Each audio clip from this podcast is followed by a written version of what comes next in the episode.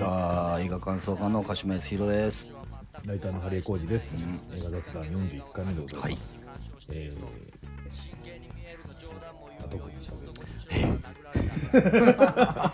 忙しい最近忙しいですよ、あーそうなの忙しいっていうかなんか体体調が悪い体調悪いのちょっと2日連続で最近トークイベントがあってあーはいはいはいはい2日合わせて5時間ぐらい喋ったら、うん疲れちゃって。まあヘトヘト。うん。かつお疲れっていうことですね。ですしあとものすごい難航してる原稿が1本あって。あその一本が難航してる1本が難航しのて、うん。他のに影ちょ響出てるっと締め切りとが過ぎてるし、うん。その後にまた3本。あるんだ。待ってる控えてるの？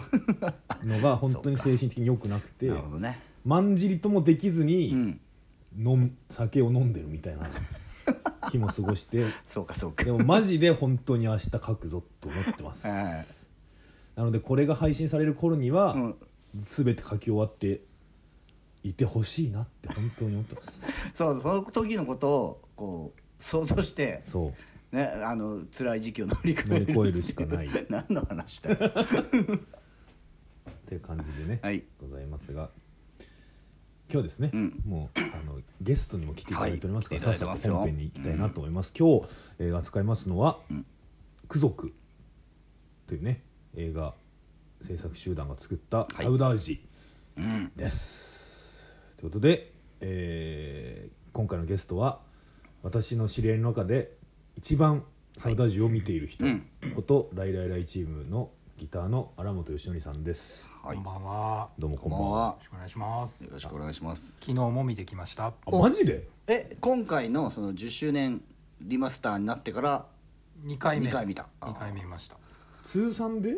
多分七八回うわーすごいなんだけどというかさやれば見に行くそうですね。そしたら何回ぐらい今って上映されてるでもリアルタイム上映時は見れてないんであす。最初見れてないんだあ見れてないと思う。じゃあこの中で一番最初に見たのはハリエだ俺多分最初見てるはずなんだよ1年に1回、うん。ぐらいはやってなんだかんだで結構やってはいますね。うーん。12年に1回はやってる感じです、だね、から最初に見逃して、うん。まあ DVD とかにならないから、うん。うんね。すごい後悔をしてうん。いたので、うん。あのかかると見に行くっていう。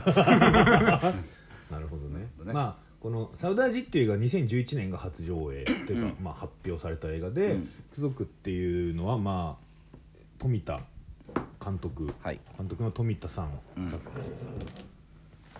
日はこの全員がねあの資料のようにパンフレット持ってるから。なので今日に関してはかなりあの人名の間違いとかが少ないいやでもねこのパンフレットね情報量が多すぎてねあの文字がねちっちゃすぎて俺はほぼ読めない。この部屋が暗いっていうのもあるけど。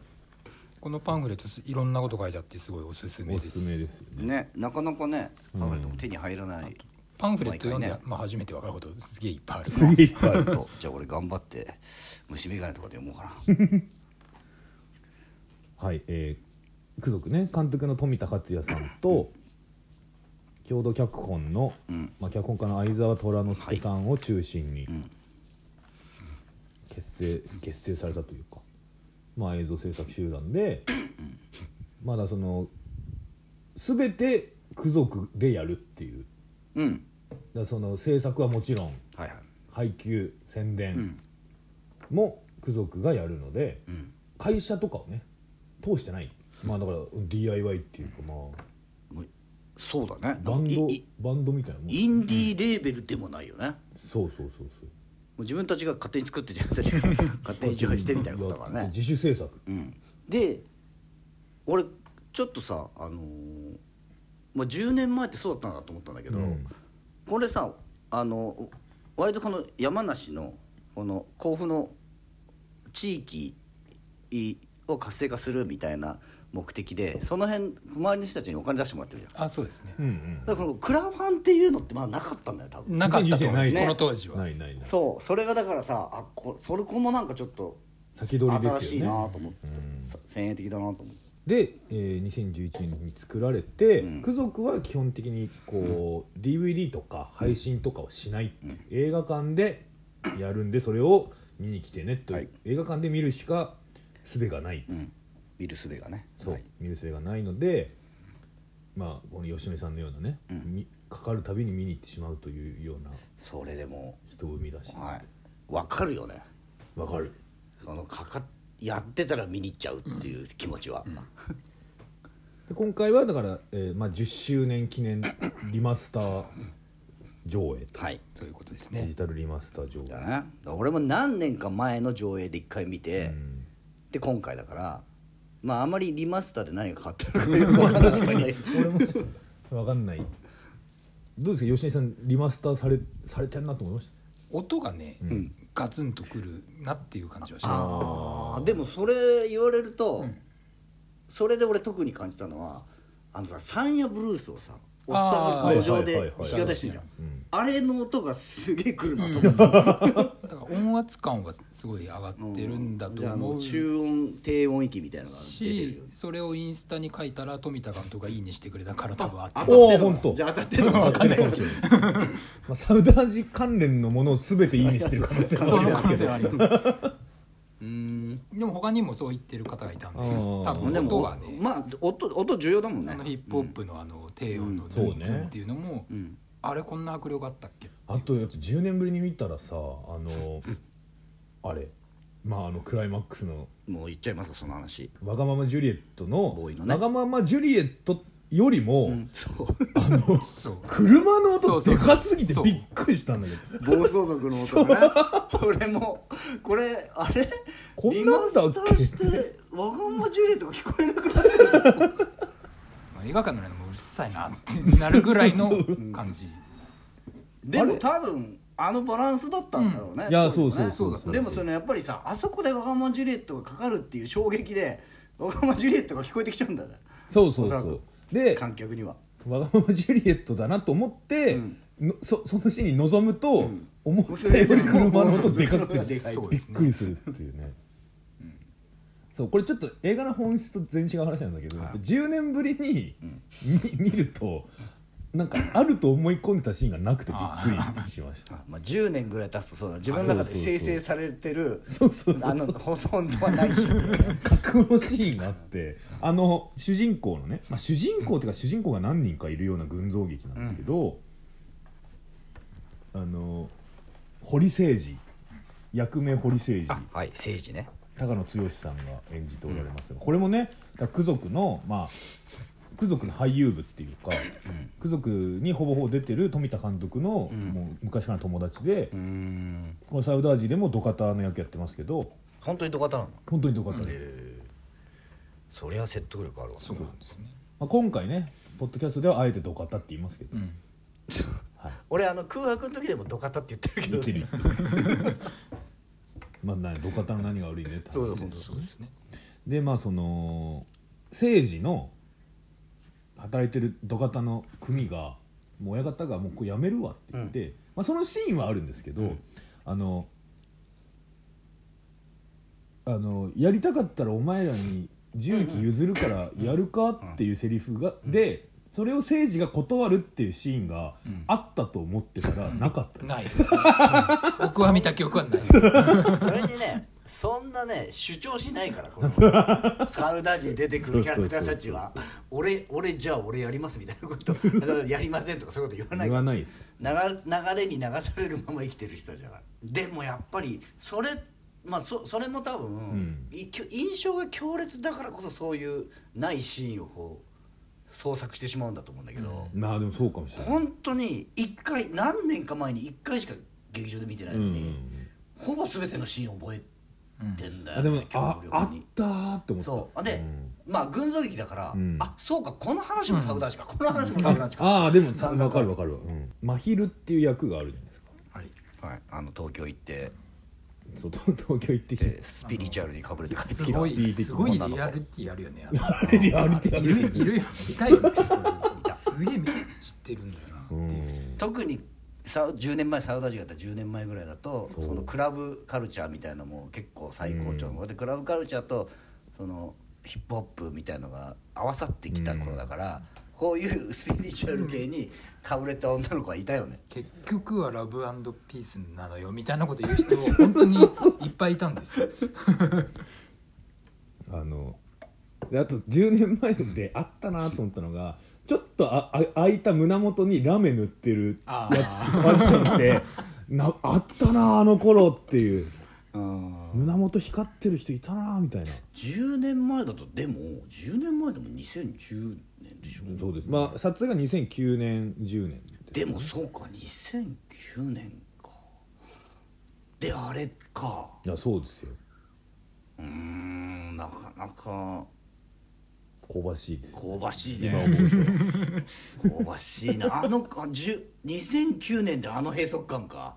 そうそうそうそうだそう。そうそうなんですよ。地方都市の閉塞感みたいなのって多分90年代ぐらいからだんだん出てきた、うんうんうん。で、うん、とそういうのが映画のテーマになるのって2000年代超えてからなんだけど、ね。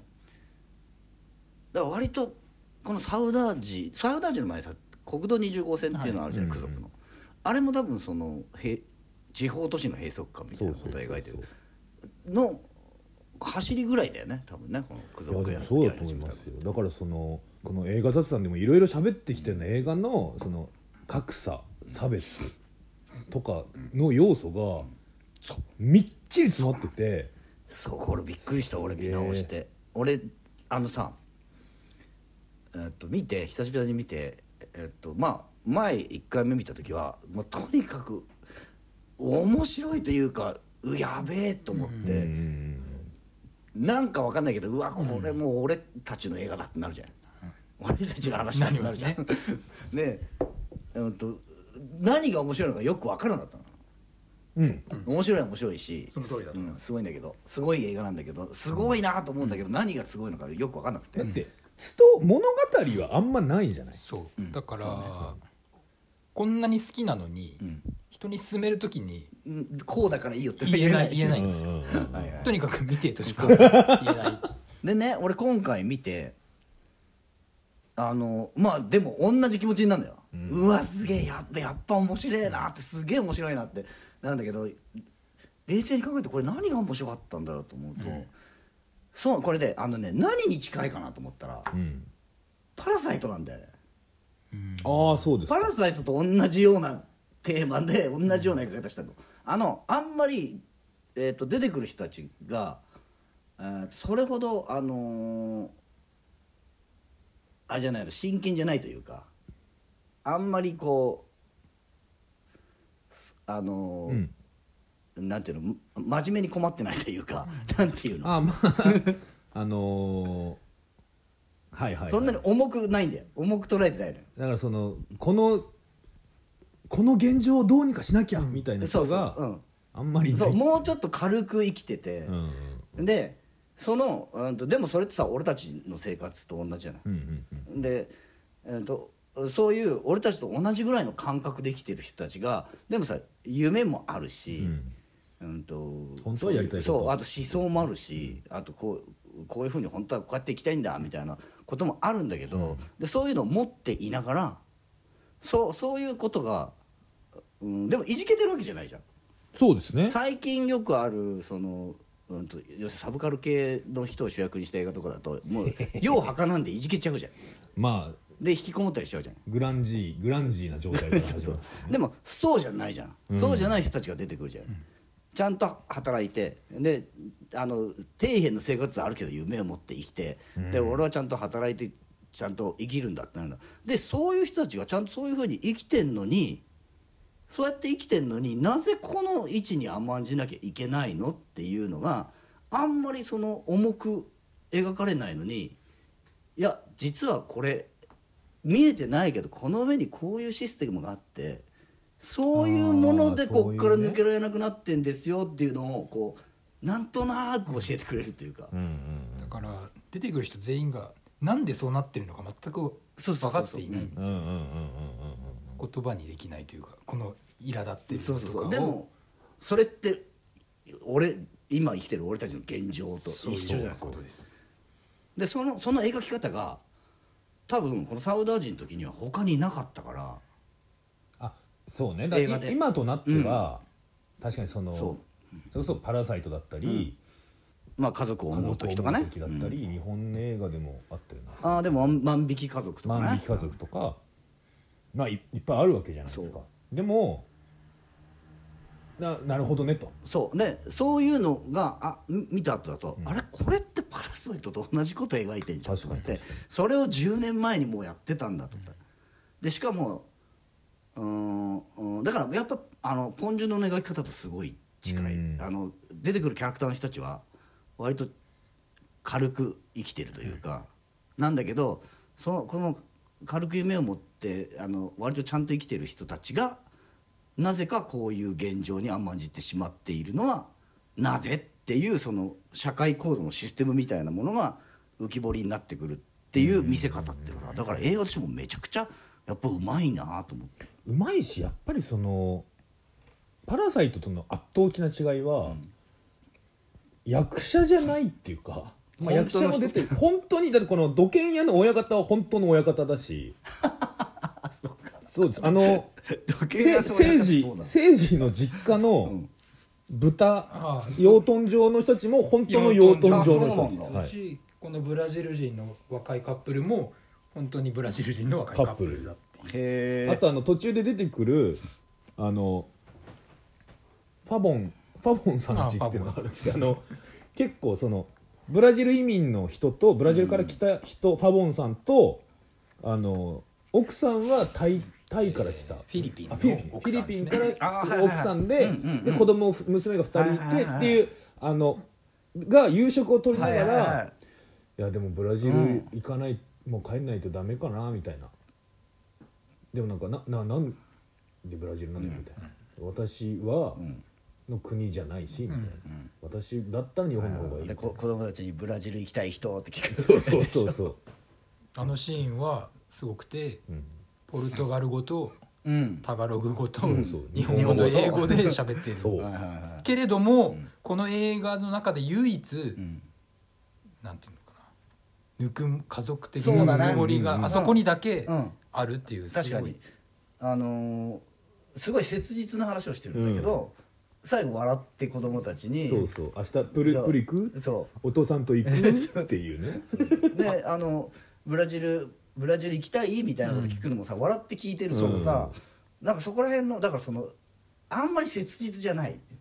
だまあね切実なんだけど、切実なんだけどあんまり出てくる人たちが切実にそれを捉えないようにしてるというか、うんまあだからそれはある意味一面現実逃避でもあって。うーん。でもで俺見ててでもなんでこの映画にこんなに共感するのかなと思ったら生きるって多分そういうことだからああそうそうそうそう。だからその切実さだけでは、うんそうそうそうそう。もう辛すぎるうんっていう。切実な現状をどうやって楽しく生生き抜いていくかっていうかしかないじゃんだってこんな世の中じゃ、ってことじゃない？でそのだからそこに切実さはあるんだよね。そうそれはまあその裏返しの切実さ、でてか切実度合いってそれが一番切実じゃないみたいな、そうね。そう。だしそのさっき吉見さんが言ったようなこのファボンさんちのうん。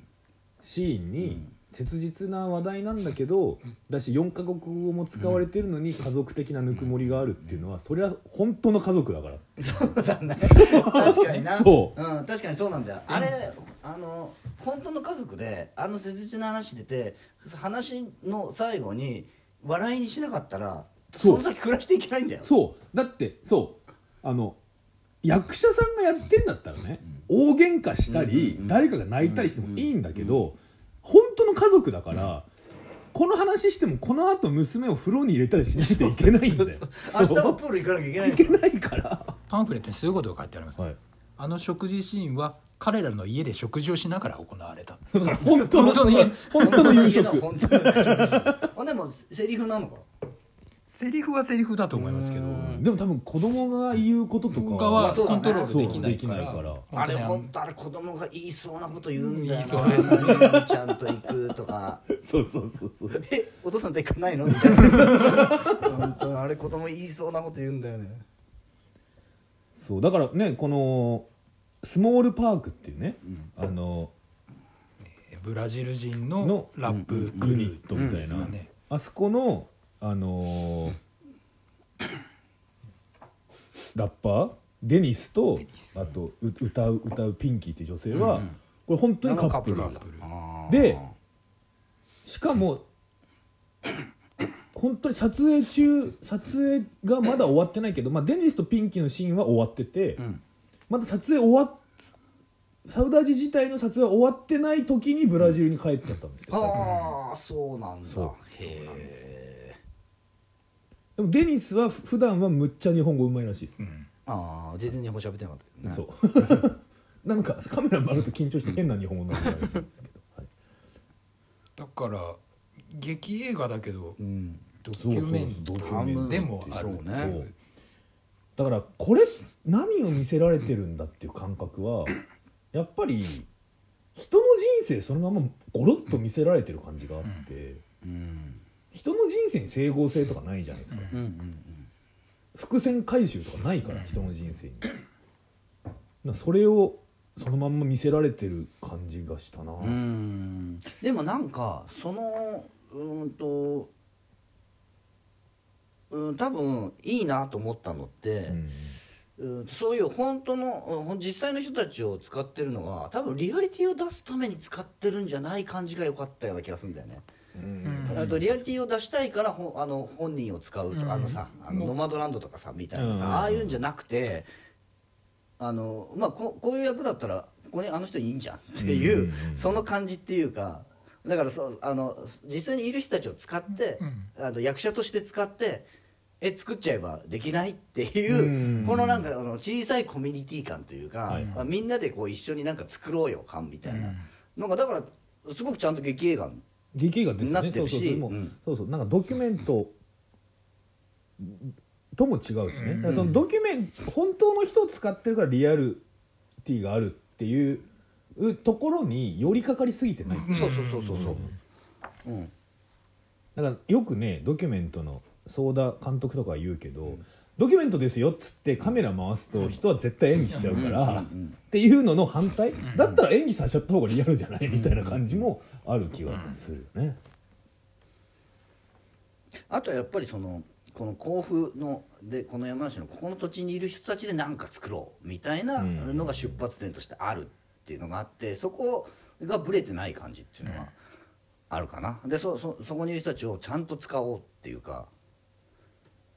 でもなんかその地域振興映画みたいな感じじゃ全然ないのがすごいよそうですね。なんかお堅いなんかそうそうそう。もう分かったよっていう感じじゃ全然ない。なんかあのだってちっちゃい町をよさこいで応援みたいなことじゃないから。通してみたらさここなんもねえなっていうことしか言われないからね。ねその浮かび上がってくるものはとてつもなく重いんだけども、うん。一シーン一シーンは別にこなんていうのコメディじゃないけど、ん。そうそうそうそう。そうそうそう。ははそうなんだよ。みたいな感じの、そうだから俺さこれ見てサウダージ見てさ、まあ、ササウダージみたいな映画ってやっぱ他にないなと思って、で考えてて近いのっつったらやっぱあさパラサイトに近いんだと思って、うん。あのあのポン・ジュノの、うん、切実な問題を割と面白く軽く描くっていうのに近いなと思ったんだけど、まあ、ポンパラサイトなんか全然これら後だから、で他にこのサウダージの感覚を感じられる映画って他にないかなって探すとねもうねビーバップハイスクールになってる。あそうなんだ。あのね えーとサウダージぐらいの切実な問題を描いてる映画だと本当に切実なやつしかないの。だからそれを軽く描いてるのって本当ポンジュの映画かああとは切実さを全部抜いてあの小さなコミュニティの楽しさと ほどね。かあとそこのコミュニティにいる人たちのが自分たちの思いだけで、えっとそそこのコミュニティを回せてる。っていう面白さとかうんと自由さみたいなものが見たいと思うともうビーバーパイスクールビーバップハイスクールとポンあのビーバップハイスクールとパラサイトを足すと これこれになる。これは思うだってないんだもん他に。究極の悪魔合体だね。このこの感じををこの他の映画でこの受けようとすると、うんほんとないのよ探しても。だからやっぱそういう意味でも稀有な映画だな、うん。あとはねあのねやっぱ絵がかっこいいの。そうですね、うん。それは思います、あの映画始まって最初のあのねかかあの中華料理屋が味噌ラーメン食ってるなのであの黒く影になってる2人のシーンがあって、で出てきてすごいカンカン照りのとこででその後あのあの工事現場行って作業する縦穴の絵でしょ、でその後あの空と下の水で、うん。もうあのシンメトリーになってるとこあの作業員たちが歩いてきて「サウダーチ」ってタイトルが出るう、うん。あそこ。まで。全部完璧だよね、素晴らしい絵だと思います。あれやっぱねあの政治役の高野さんは本職の土方だから、あの土方は100%ヘルメットして作業してるんですって、はいはいでもやっぱ映画的な演出としてしてなかったしてないっていうのをだどどこにリアリティラインを置くかでむちゃくちゃ論争があったらしいです、確かにそう嘘になっちゃうもんな。これ要するにさほリリアルなな土方から言ったら、いやこんなのありえないからってことだもんね、うん。そうそうそうそう。だって危ないじゃん。そうそうそうそう。だな。パワーショベル使ってんだから。ヘルメットかぶってなかったら相当危ないよね。それに似たような話がありまして、うんえー、UFOK さんというラッパーがはい。出てきますけれども、デンガリュウさんが、ね。スティールのデンガリュウさんがやってます、でまあ土方に派遣で行くん行って飲みに誘われるんだけれども、えー、クソつまらねえと、うん。うん。しかも割り勘かよ、うん。はいはい。って言ってふてくされて帰る帰り道にあのそのまま不満をフリースタイルにするっていう、名すごい名すごいシーン。シーンあの僕が見た映画の中で音楽が出てくるシーンの中で一番好きなお。シーンなんですけど、あそこも あの最初ラップ台本的なのが用意されてたけどすいませんクソダサすぎますと。いうラッパー目線で本当にフリースタイル本当にフリースタイルをしたっていうことであの感じ出せているので、さっきの動画描写の話と近いことがいろんなところで起きているということですね。確かにそうそういうところが割とこうやっぱもう本物の人を使ってるとそこのにそれぞれのこだわりが出てくるから、そこをきっちりやってんだね、そうそうそうそうそう。あとこの一瞬だけ出てくるあの右翼幹部の人は本当に右翼本当のん。右翼の人らしいねこの人あのあれでしょ？あのボーイがかかるシーンで。あれも大変だったらしいですよ。ね本当に地元地元のヤクザが出てきて撮影中止になったら、あの暴走族いっぱい使うシーンだから。で暴そしたら暴走族も演出のためにこう暴走族が出たら暴走族のケツ持ちのや違うヤクザも出てきてそれをこの右翼幹部の方が。役者として使うすごいな。これね当時の歌丸さんのラジオでも言ってましたけど、うん。あのこのシーンでデン デンガリュウさんがビビってるのは演技じゃないっていう でもそういうところがさあのなんていうの本当にその後から裏話ときして聞いてああそうなんだってなうんる感じだよね、だから本編の中ではやっぱ成立してんのがやっぱすごい、うん。それは監督の手腕かなと思うけど。だからちゃんちゃんと作ってるというか、うん、とそのん映画の成り立ちとしてはさ本当に、うんとうん、なんていうのもう俺たちで映画作ろうぜみたいなノリに近いじゃない。でもうんそのそういうノリで作ったものがすげえちゃんとしてるんだよなっていう驚きはすごいあるよね。でもなんかなんだろう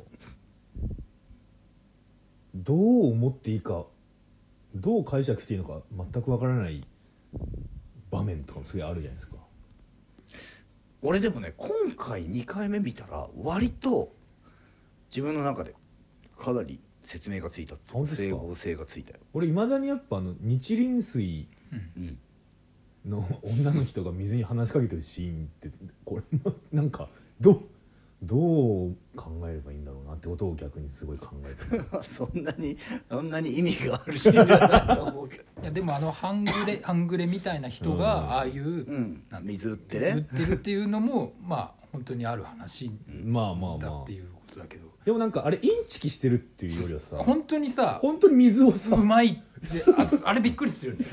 あ騙してやろうとかじゃない感じ。そうそうそう。うめえだろみたいな。うまいっすみたいな。なんつうかまろやかになりましたねみたいな。分かってきたじゃないかよみたいな。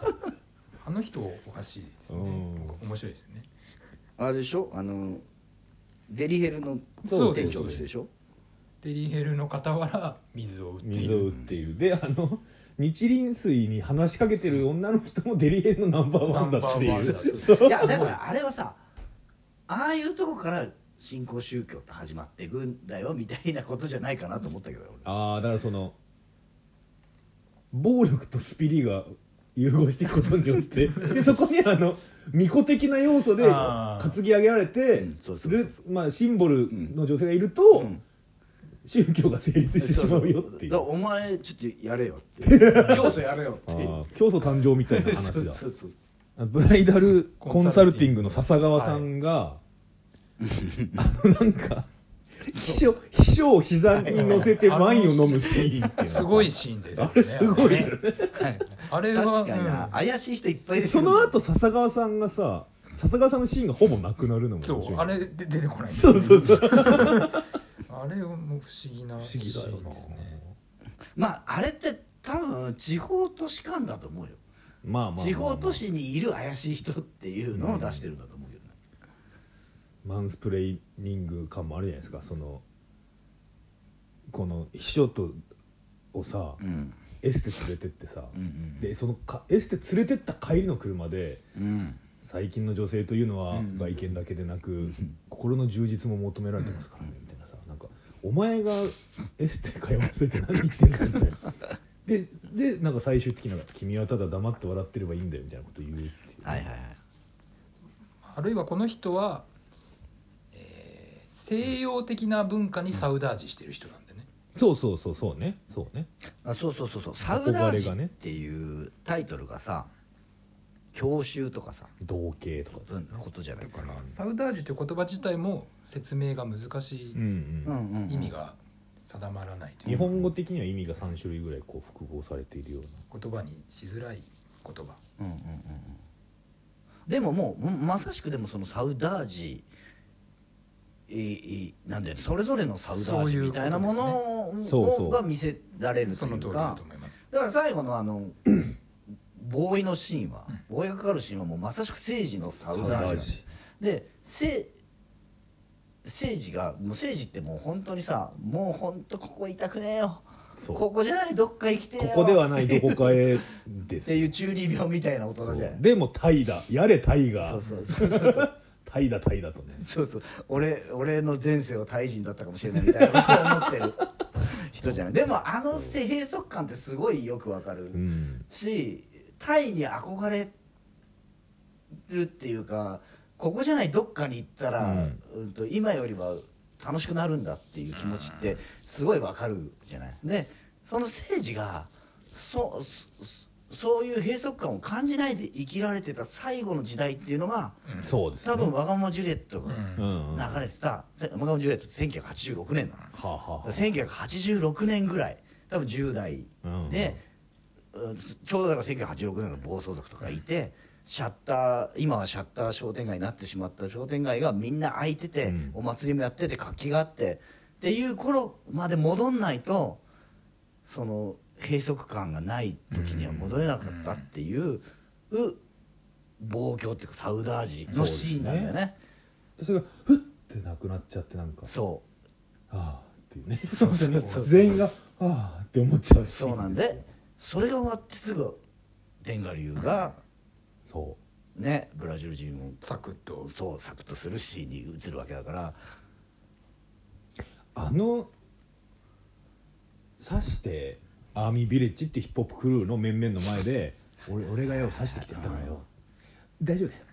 っていうシーンのデンガリーさんの顔。あの顔あなんすごいよ素晴らしいとも言えない顔だよね。なんか大丈夫だよって笑った後にあれさ笑った後になんかああって。あれさなんてどうやって演出したらあの顔になるの？あれああんな顔になる感情に俺はなったことないあれすごいですよすごいねですね。でもしかもさ多分さあれあああれ多分だから最初からああいうシーンを撮ろうとしてあれになったのか、うん。これならいけると思ったのか分かんないけどワンカットで真正面からあの顔を捉えてそのしかも通りですね。あのメンバーのリアクションとか全くさずうん。にずっとデンガリの顔なんだよずっと、うん。だからあの顔にななってなかったら多分成立しないんだよね確かに。そうですね。だから俺は演出なのかそれともそこれだったらワンショットでいけるってなったのかわかんないけどすごいシーンだよね、すごいシーンですよあれ。弟の。ああ音だから幸彦幸彦ちょっとああれだわよ。ちょっと見てってくれなちょっとか変わってるけどさみたいな。感じで言うんだけど。お前ちっちゃい頃ゲームしただろ。最近やばくてさあれは素晴らしいシーンあですね。のシーンはやっぱすごい。すごいよね。弟もいいよね。だから本当に見直してみると今に通じる、うん。てかあの頃からあって今でもまだ全然解決されてない問題がうん。ものすごいいっぱい入ってるね、そう。弟のあの引きこもりで、えっと、事件起こしちゃいそうな、一歩手前みたいな、まあまさに今もう今ね。毎日出てきてるからあのねタクシードライバー的なね。うん。あそうね。髪の毛髪の毛や買ってたやつうんうん。そうなんだ。そうだから本当に細かく、うん。とその時の社会問題みたいのがしかも割と誰も描いてない時からうん。描いてる感じがあって、でなんかそれを社会問題を告発するぞって感じじゃなくて。ないんだよね。あのひこの甲府っていう町のい今をちゃんと切り取って劇映画にしたら、うんうん。こうなるでしょっていう、うん、そう。でしかもさそのうそれがさ、うん。とだからどこにでもどこのコミュニティにもある問題っていうかさ、見てるとだってすごく分かるし共感するしさ、うんいるじゃん。あんなやつなんているしさ、うんうん。でそれがまだだからなんかこっから全てが崩壊していく一歩手前みたいな、爆発寸前みたいなところをずっと描いててでやっぱり最後にレンガ流がブラジル人を刺しちゃうっていうところでそっからが多分ガラガラと崩れていくんだろうなっていうところで終わってるんだよね映画が。あのな何かとんでもないことが起きそうな予感がずーっずっとするっていう。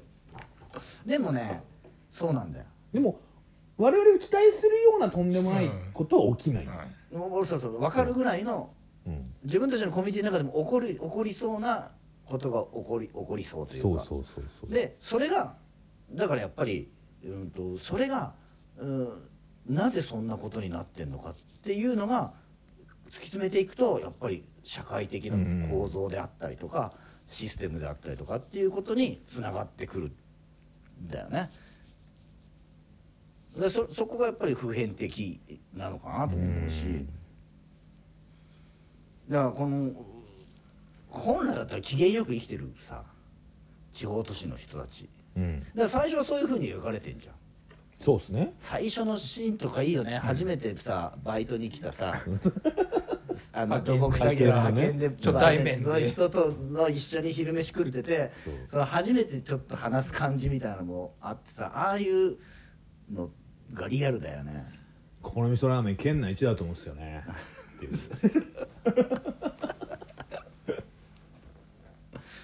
であのビンちゃんもねどうなったのかはちょっといまいちわかんない。あやふやなまんまだけどね。ビンちゃんと誠司がもうブリンブリンになるシーンあるじゃないですか。あの二人で。はいはいはい。あそこもなんかね音響がだんだんサイケデリックになっていくんだけど、でも最後はシュッて。うん。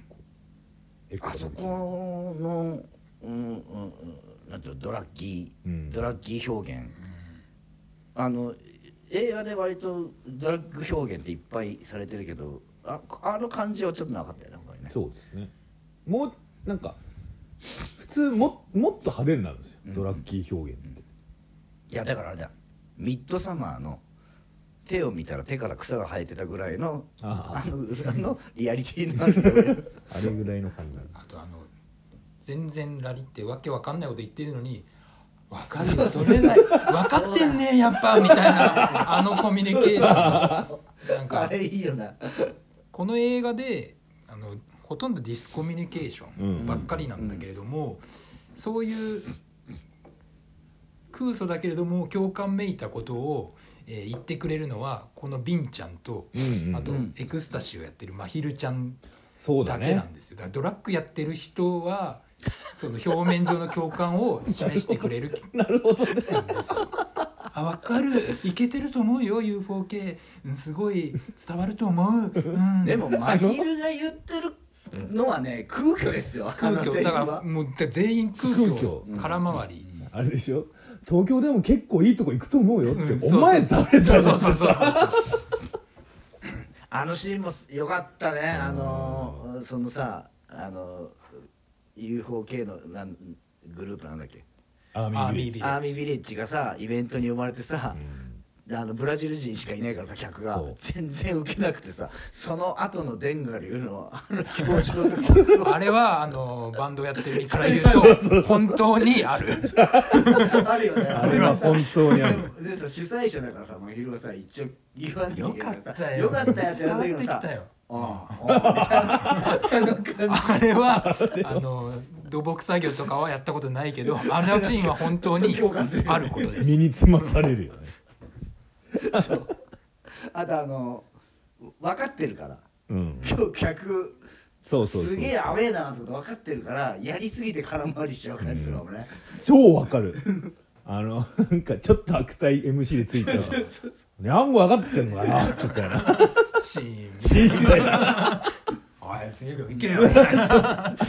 メンバーに八つ当たりしてたらもう終わりっていう。ね、だからいちいちあれとかリアルなんだよリアルですよ。リアルっていうかもう共感ポイントが細かくあるんだよね。あれもだからもうデンガリュウとか要はスティル一宮の面々も経験したことがあるからああなるっていうね。あれをやればいいんだなっていう。でもあれちゃんとでもちゃんと台本があって脚本があって演出をつけられてあれをやってんだからやっぱちゃんとちゃんとしてるんだよね。そうですねだから結構時間かけてやってんだろうなう。ん。うん商業映画映画じゃないだってやっぱ、分ね。そのあのボーイのシーンなんかは本当大掛かりだしうん。あれはすごい大変だと思う。撮影。あとはあれかな。政治の奥さんかな。あれもいい役ですいい役ですねよ。政治の奥さんは良かったよね。最終的にやっぱ政治にね食い込んでいきますかあらね。政治にね。そう。政治政治じゃなくてあ政治じゃなくてね。政治に見切りをつけて政治に。あもう宮台真司のね宮台さんの政治家役はもう本当に本 すごいよね。当にうさんくさくていいですよね。本当空想。空想そう。これこそね。ああ土木は日本の基本ですね。あれ最高だよな思ってもねえこと言ってんなっていうさ。素晴らしいですあなた方が日本を作られた。そうそうそう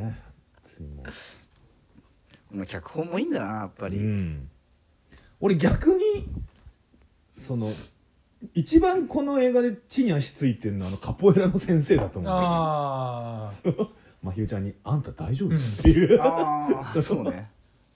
あの人だけまともな反応したよね、まともな反応。ですあとはあれ。ミャオね、ミャオね、タイタイの。あの政治がタイ行きたいって言ったら「えタイなんだと思ってんの?」っていう。なんで私がタイを出てここに出稼ぎに来てると思ってんの？思っていう。確かにあれで夢砕かれるよな。I hate money って言った「I want money」っていうね。すごいいいシーンです、うん。素晴らしいシーンですよ。本当そうだよ、あのこれはだからちょっと規模が違う話ですけど、俺が私はは北海道出身ですけど北海道って言うねって言うたびに思う気持ち。北海道なんだと思って。北海道なんもねえよ。お前ただで味噌ラーメン食えると思ってねえだろうそうなっていう。そう毎日寿司食ってると思ってんじゃないだろうなっていう確かにね美味しいものいっぱいあっていいよねみたいな。そうそうそうそう。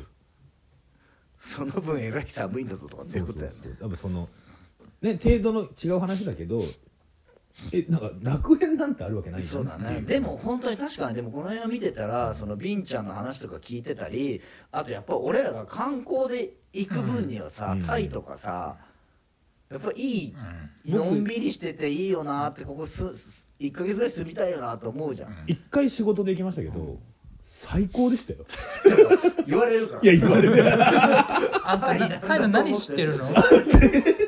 タイの何知ってるって言われるけど。でもさみんなそう思ってるじゃん。うん。でさ政治の気持ちすげえわかる。わかるわ。じゃあ第二のさ人生をさタイ行ったらなんかもしかしたらのんびり俺やれるかもしんないと思ってもうこんな閉塞したとこ嫌だと思って、うん。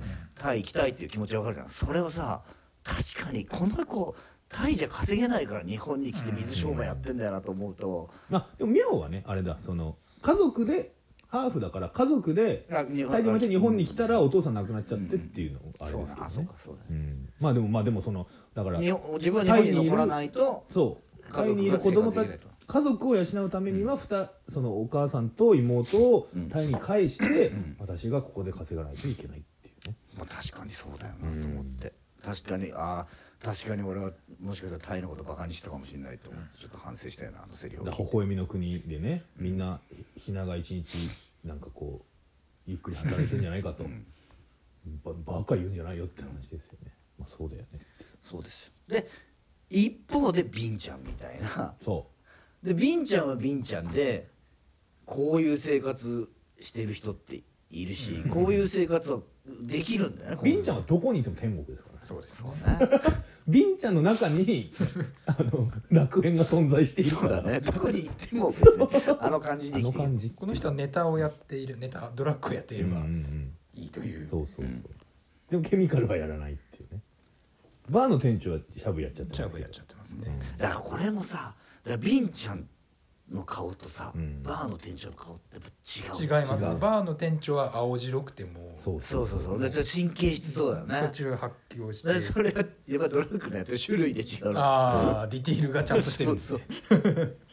俺ビンちゃんにリアリティを感じるのってあのおうちの弟が割とビンちゃんタイプ。マサラバーそうラーね家庭がやってるあそうだわ。確かにそうだ ああこの感じわかるなと思って、あの鹿島さんの弟さんに関してはですねあの最近あのあ何のサイトであスーモのね。ススーモの スーモの。サイトで取材されてあのそうウェるんでブのところであのなぜかうちの弟の半生を インタビューされてて俺が全国的に実家をさらされるっていう目に遭ってるのでちょっとあのあれ確かにビンビンちゃん的なビンちゃん的なんだよ。感じですよ。どこ行っても大丈夫みたいな感じが。カレー屋さんですか？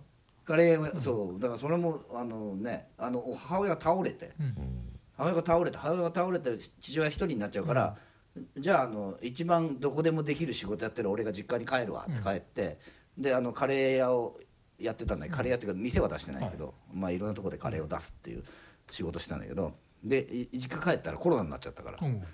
だからいろんなところでイベントカレーのイベントができなくなったから、はい。あの実家のあのち両親が使ってた工場を 改造して そこでカレーを始めたっていうので取材されてる。ああ素晴らしい。茨城のまあ田舎ですよね、もう今見だからねだから車じゃないといけないとこ、うん。ところであの超本格的南インドカレーの店が 急にできるっていう。そうそうそういや本当にねあでもやっぱりなずっとあの感じだから、うん。心配はしないんだよね全然何やるって言っても。うんまあだし、まあ、その前に南インドに急に行ってあのゲリラ的に南インドであのインド人にインド料理を作って振る舞うっていう ゲリラ活動をしてでインドの新聞に載ったりしてるから。じゃあもうリアルビンちゃんなんリアルビンちゃんあのドラッグドラがカレーか。ドラッグがカレーになってるっていうだけで。やってないと信じてないんだけど。だからビンちゃんのリアリティもこれで証明されてそうですね。いやでこういう人いるも本当ビンちゃんはね俺すごいわかる。この感じ。このこの感じで生きていける人の感じわかるみんな仕事ないって言ってるけどビンちゃんだけは仕事なんてなんとでもなるからねそうそうでみたいなことあを言うんのですよね。あの作業のとこ行ってさ「俺どのくらい使ってもらえます?」みたいなこと言うじゃん。だからあの感じとかもすごい。わかる、あもうじゃあここ何日働けるかそしたら次あそこで働こうみたいな。のでやって最初から思ってる。できるだけ使ってください。あとあの誠治とビンちゃんのだんだん仲良くなっていく感じもいいよね、いいですねああ敬語じゃないんだ。そうそうそう。同い年ぐらいなのかな。同い年って最初の設定なんだ。シーンで言ってますね。あそうかそうか。だからビンちゃん誠治はさそのミャオとさ、まあ要は不倫しててさ、うん。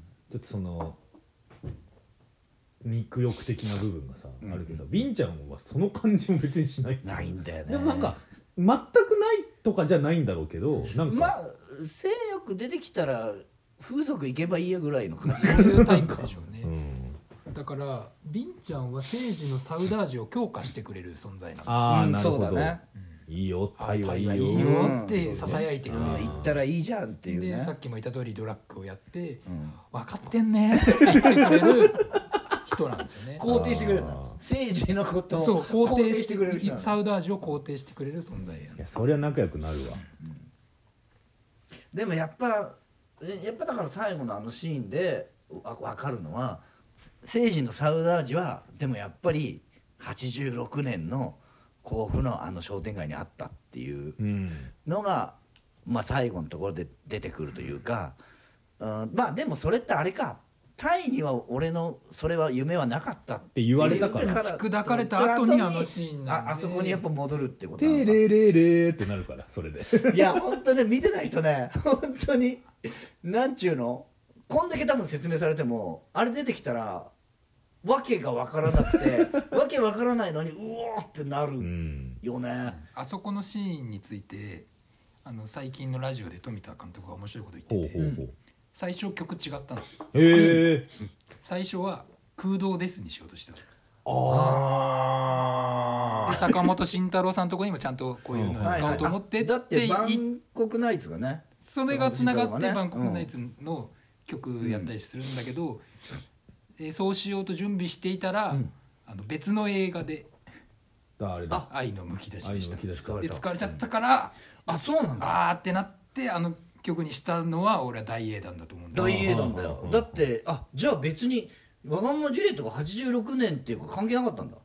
そ最初の目論見みとしては「空洞です」をあそこで流す予定だったあ要するに空虚。空虚。空虚っていうか。な。あ。でもあそこをわがままジュリエットにすることによって厚みが。いやだし逆に整合性取れてるよ。そうそうなんです。暴走族出てきて若者ジュレットだったら、あ完全にその頃なんだってなるもん、でもね多分年齢的には合わないんじゃないですか？だって誠治って30代でしょ多分。36えそんな若い？言っても言ってたとしても41とか50代ってことないそうかそれで待機ないとか言ってたらもうやばいね。今だから今の僕と誠司さんは同い年ぐらいなんですそうか。36確かに、えー10代の子に若者ジュリエットで暴走族が来てるところに表紙を感じたら俺と同い年ぐらい。でもそうそう。自分のお兄さんたち世代がうん。こういうことをしててうん。楽しそうだなみたいな感覚るほどね。は教習って意味ではそうああったのかもしれない。もっとちっちゃい頃ね、まあ、あと我々世代ね。あのボーイリバイバル時期がありました。うねん。でも暴走族がいるからねあんだけね。ハンキャップかぶってまあ、確かにね、改造バイク乗ってるから完全に暴走族なんだよあれ。だからそうかそう考えると政治のリアリティとしての86年じゃなくて、うん。それも経験してないんですよ、うん。それか本当にちっちゃい頃に感じてたこの街が活気があった頃っていうとそこまで戻るのかもしれない。自分が大人になってもこのままうん。だと思ってたのに小さい頃見てた街大人ってすげえなとかこのお祭りやってて楽しいなみたいな感うん。覚っていうのを思い出すにはやっぱ86年まで戻るってことなんそうなるとだから昔の甲府もうん。タイも政治にとってはうん。当事者じゃないんですよね、ああかもしれない。だからうん。だから望郷っていうか夢っていうでだからサウダージなんうだ。だかん。なのかもしれないね。ら明確なあの時の良かった俺に戻りたいじゃなくて、ぼんやりとしたうん。うん何かそういうものああるらしいですよねっていう、うん。いいんでしょうみたいな。